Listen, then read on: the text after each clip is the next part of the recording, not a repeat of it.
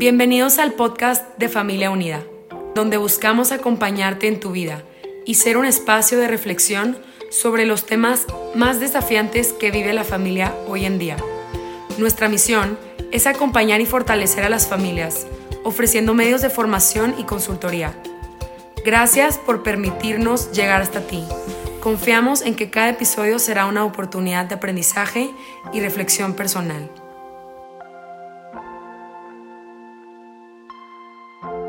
Hola, aquí estamos de nuevo. Soy Malili Méndez, madre y esposa, licenciada en Ciencias de la Educación, con maestría en Neuropsicología Educativa y actualmente estudio teología. Hola, yo soy Ana Cecilia Ibarra, también esposa y madre, eh, estudié arquitectura y tengo una maestría en teología. Y el día de hoy continuamos con esta serie de podcast de la comunicación y el diálogo con nuestros adolescentes y jóvenes adultos, en el cual agradecemos a Familia Unida esta invitación. Y en, este, en esta ocasión vamos a hablar de cómo hablar de Dios con nuestros hijos hoy. Esta es una preocupación que, que está como muy viva entre nosotros, los padres hoy, ya que como si nos está tocando vivir una, una época muy diferente. Para nosotros, Dios era parte de nuestra familia, de nuestra cultura, de lo que vivíamos naturalmente en nuestro día a día. A mí me encanta pensar en quién me habló por primera vez de Dios, quién me mostró por primera vez el rostro de Dios.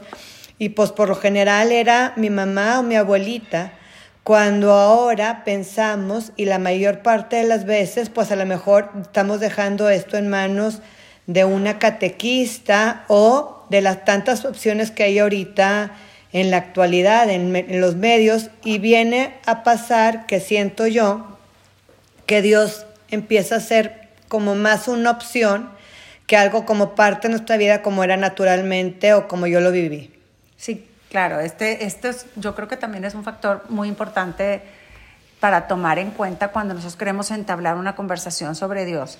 Y fíjate que no solamente con nuestros hijos, también yo creo que a muchos de nosotros nos ha tocado, que, que nos toca así como en, en, cualquier evento, que la gente quiere hablar sobre la iglesia católica romana, ¿no?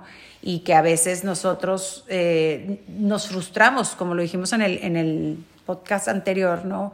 porque no sabemos a veces qué contestar. Y mucho de esto viene también por esta manera en que nosotros aprendimos de Dios, que es tan diferente a, como es actualmente, ¿no? Este punto que hablabas tú sobre quién me habló primero de Dios y lo volteamos y decimos, ¿quién le habló primero de Dios a nuestros hijos o a quién le he hablado yo primero de Dios? En el sentido de que a quién le he enseñado yo de Dios, a quién le he enseñado yo que Dios lo ama, que tanto he, estado yo involucrada en esto, en la vida de mis hijos, ¿no? Porque si, si de repente ah, ah, sucede, ¿no? Que, que, papás queremos retomar o más bien tomar por primera vez el tema de Dios con nuestros hijos cuando nunca lo hemos tocado o nunca lo hemos visto con ellos, ¿no? Siempre lo hemos dejado que en manos de alguien más, ¿no? Hay que considerar esto como, como un factor que afecta, ¿no? Y también el, el hecho de que reconozcamos en nosotros la manera en que nosotros aprendimos y nosotros eh, no preguntábamos a lo mejor cosas y la manera en que actualmente a ellos les toca conocer a Dios, ¿no? Y, y, lo que les toca enfrentar. Esto creo yo que muchas veces nos pasa, este, este, le, llamamos frustración, el, el, hecho de no saber qué contestar, porque también nosotros de cierta manera como que aprendimos a, como no nos preguntábamos, esto es lo que debe de ser, y reconocer que así lo aprendimos, pero porque así era nuestro pensamiento, ¿no? Y, y que estamos afectados también por una, como una cultura de que esto es lo que debe ser, esto es lo que me dice mi papá, y, y estar mi papá y mi mamá, ¿verdad? Tengo que hacer esto, tengo que hacer esto. Y este tengo que, ahorita para los jóvenes o para en general, pues es, es, es algo muy frustrante para, para ellos también, ¿no? El, el, ese, esa idea de que las cosas se tienen que hacer, ¿no? Sí, no, definitivamente. Yo lo empecé a detectar con mis hijos conforme iban creciendo. Y sí, obviamente en un principio me frustraba y como si he querido aprender a tomarlo de otra manera, pero porque yo jamás me no, me, no solamente no se lo planteé a mis papás como cuestionamiento, sino que yo conmigo mismo no me lo planteé hasta mucho más, más grande. Este, y ahora cuando mis hijos me empezaron a preguntar, me decían que por qué me ponía a la defensiva. Y yo, claro que tuve que, que como si poner atención, porque este ponerme a la defensiva de alguna manera no ayudaba a que se pudiera entablar esta comunicación que es muy necesaria, creo yo, pero también me hizo darme cuenta que me ponía en la defensiva porque pues para mí el que me habló, el quien me hablara de Dios o la iglesia para mí pues sí ha tenido un papel importante en mi vida que creo yo que es de beneficio para todos. Más sin embargo, esta manera de reflexionar y cuestionar el día de hoy, pues nos habla de algo que también hablamos el podcast pasado, de este pensamiento posmoderno que hace que nuestros jóvenes este, y adultos empiecen a tener como un rechazo a la institución, un rechazo al deber ser que a veces les impide abrirse a, pues, al, a lo que es el rostro verdadero de, de, Dios. No sé qué opinas tú de claro, de nuestra relación inclusive a nosotros también creo eso, fíjate, eh, este, este característica del posmodernismo, este rechazo a la institución, a toda institución, ¿no? Porque también ahí, digo, dentro del adolescente hay también este como alejarte o rechazar muchas de las cosas que nosotros como padres decimos y muchas veces decimos, pues mejor dejamos que alguien más les diga, ¿no? Para, para porque de inmediato a lo mejor sentimos un, un rechazo de nuestros hijos,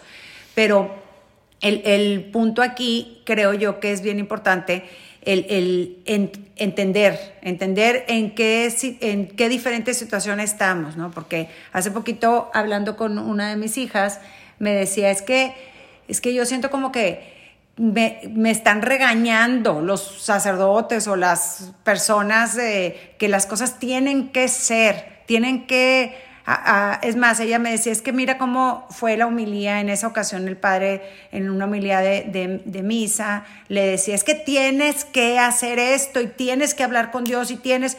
Y decía ella, ¿y por qué me regaña? Entonces como que muchas veces... Eh, nosotros tomamos esa actitud en donde, como dices Malili, como que cerramos un canal de comunicación porque estamos creyendo que las cosas tienen que ser. Y qué diferente es cuando tú quieres hacerlo. Y ahorita, eh, así este, me llamaba mucho la atención que, que un teólogo que estuve leyendo que decía es que ahora tiene, el cristianismo tiene que ser algo que te convenza. Él decía, tiene que ser místico, ¿no? Tiene que ser interior, tiene que ser una, una convicción interior, o sea, alguien que lo viva. Y ahora nuestros hijos aprenden de, de una manera muy diferente, se tienen que convencer de que yo quiero ir a misa, que creo que te lo he dicho muchas veces, Malili, el, que a mis hijos yo les, les comentaba a veces que cuando, por ejemplo, si tú, no, si tú juegas golf, y, entonces puedes ver un, torneo de golf y, y, le entiendes perfectamente y es muy divertido. Pero cuando no juegas golf o no juegas soccer o, y te ponen a ver un, un torneo de golf o, un juego de soccer y no le entiendes, pues no está tan divertido, ¿no? Y, y, y, es de cierta manera igual aquí, cuando tú no entiendes, no quieres, o sea, no te dan ganas de ir, por ejemplo, a misa o a vivir estos, a vivir estos sacramentos, cuando tengo que, es muy diferente a querer, ¿no? Entonces, a mí me llama mucho atención esto de, que muchas veces sí tomamos esa actitud nosotros a nuestra edad por la manera que aprendimos, a que es que tiene que ser, y esa es una, como una respuesta defensiva de nosotros, decir, es que así debe de ser, es que cómo, que, cómo no vas a misa, es que, pero no damos el, el, deseo de, de que nos vean y digan, es que yo quiero lo que tú tienes. No, claro, definitivamente. Esto, más que un desafío, es una oportunidad y ojalá y poco a poco nos, vayamos abriendo esta experiencia con nuestros hijos, de que ellos mismos encuentren esa convicción en lo que quieren, en, lo que quieren vivir, ¿no? Que sea una fe acultural de alguna manera, que se viva desde adentro, como dices tú, por convicción, o sea, definitivamente es mucho más valiosa. Y fíjate que también otra repercusión negativa, o, otro estorbo que tenemos ahorita al hablar de Dios, son los medios de comunicación. O sea, antes igual era nuestra mamá, nuestra abuelita o el sacerdote o la catequista la que nos hablaba de Dios. Y ahora los medios de comunicación, que pues cada vez este, bajo diferentes plataformas hablan mucho de estos temas, pues muchas veces sí hay, hay este, plataformas que, que son fiables y muchas veces hay otras que no lo son y que son puras noticias amarillistas o puras cosas que realmente no son, están bien fundamentadas y a mí me llama la atención como, no a lo mejor todos, pero muchos jóvenes seguían por esta información y esta información empieza a ser este rostro de Dios que definitivamente no es. No que está distorsionado, claro. Sí. hay un bombardeo de los medios de comunicación y sí me llama mucho la atención que digas eso, Maliri, porque yo tenía como que en mí una idea de que los jóvenes, pero como dices tú, no todos, los jóvenes sobre todo y también algunas ya no tan jóvenes, como ya no tenemos tanta credibilidad en los medios de comunicación porque todo se puede manipular. Pero sí hay que tener mucho cuidado, o sea, hay muchos medios de comunicación muy buenos, hay que tener mucho cuidado cuáles son los que estamos viendo, ¿no?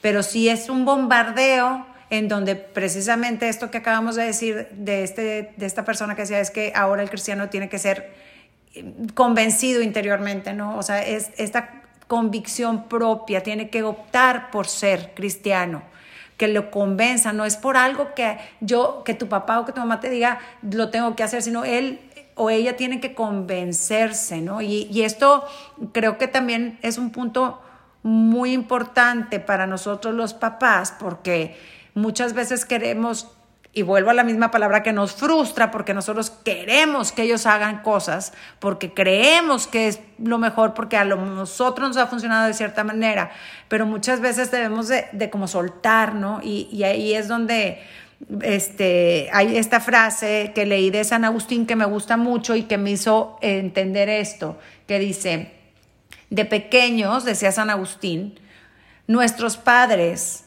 nos prestaron los pies para encaminarnos a la iglesia, el corazón para creer y los labios para confesar la fe. Después, cada uno debe hacer su propia decisión, dirigiéndose por sus propios pies hacia la iglesia, creer con su propio corazón, confesar la fe y testificar con sus propios labios. Entonces llega un momento que nosotros como papás ya aportamos con palabras y encaminándolos a, ir, por ejemplo, a misa el domingo o entre semana, lo que sea. Pero llega un momento natural de toda persona donde tiene que haber una convicción propia y podemos empujar y muchas veces como, como nos enseña y nos invita el magisterio actual, muchas veces no es con palabras, la, y creo que la mayoría de las veces actualmente para, nuestros jóvenes es, no es con palabras, ¿no? sino es con el ejemplo y con el, con, con, el que se nos note, ¿verdad? Que, que me encanta eh, eh, vivir la Eucaristía o me encanta esto o lo otro sobre lo que nosotros vivimos sobre Dios. Pero pues aquí sí es un reto mayor hacia nosotros como padres de vivirlo, de acercarnos a vivirlo de tal manera que el otro lo quiera vivir. Entonces sería, como decías tú en el podcast pasado, como replantearnos lo que nosotros estamos viviendo y desde ahí expresarlo y obviamente pues volver a ese punto de abrir esos espacios de comunicación en los cuales pues nos esforzamos por tener esa confianza que les permita a ellos pues ir haciendo su caminito y encontrar ese, esa fe vivida, esa fe por convicción que, bueno, todos quisiéramos que tuvieran, ¿verdad? Pero también, fíjate, y a lo mejor esta sería ya parte de la conclusión del podcast de hoy, pues entender que ellos también están viviendo una época diferente, con necesidades, inquietudes diferentes, en las cuales a veces nosotros no hemos ido evolucionando tan rápido como ellos y como la cultura en la que ellos se están enfrentando hoy y deberíamos de, de, pensarnos y de pensar mejor el mensaje que les estamos dando para ir a la par con sus inquietudes y con esta manera nueva de, de pensar y de reflexionar. ¿Qué opinas tú de eso? Claro, es, yo creo que es este, pero súper importante pues, la, comprensión, ¿no? Comprender lo que el otro está viviendo. y, tratar de, también actualizarnos, ¿no? Porque muchas veces estas respuestas de que es que así debe de ser es por lo mismo que no estamos eh, impregnados de, de, lo que realmente vivimos. Y, aquí es, sí es entendernos nosotros, como repensarnos cómo hemos aprendido de nuestra religión y cómo vivimos nuestra religión.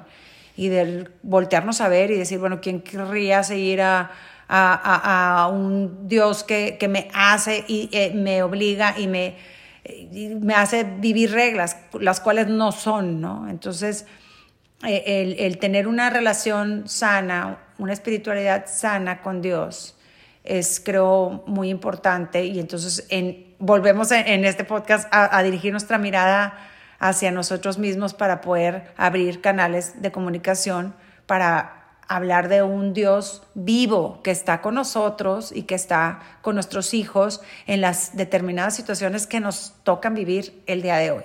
Sí, tal vez como, como lineamiento podríamos utilizar el retomar ese mensaje que el magisterio habla últimamente mucho de cuál era el mensaje inicial de Jesús, ¿verdad? Cómo, cómo se vivió Jesús en el mundo y cómo nos estamos viviendo nosotros hoy para poder entender lo que nosotros vivimos y lo que pues quisiéramos comunicarles a nuestros hijos de esto.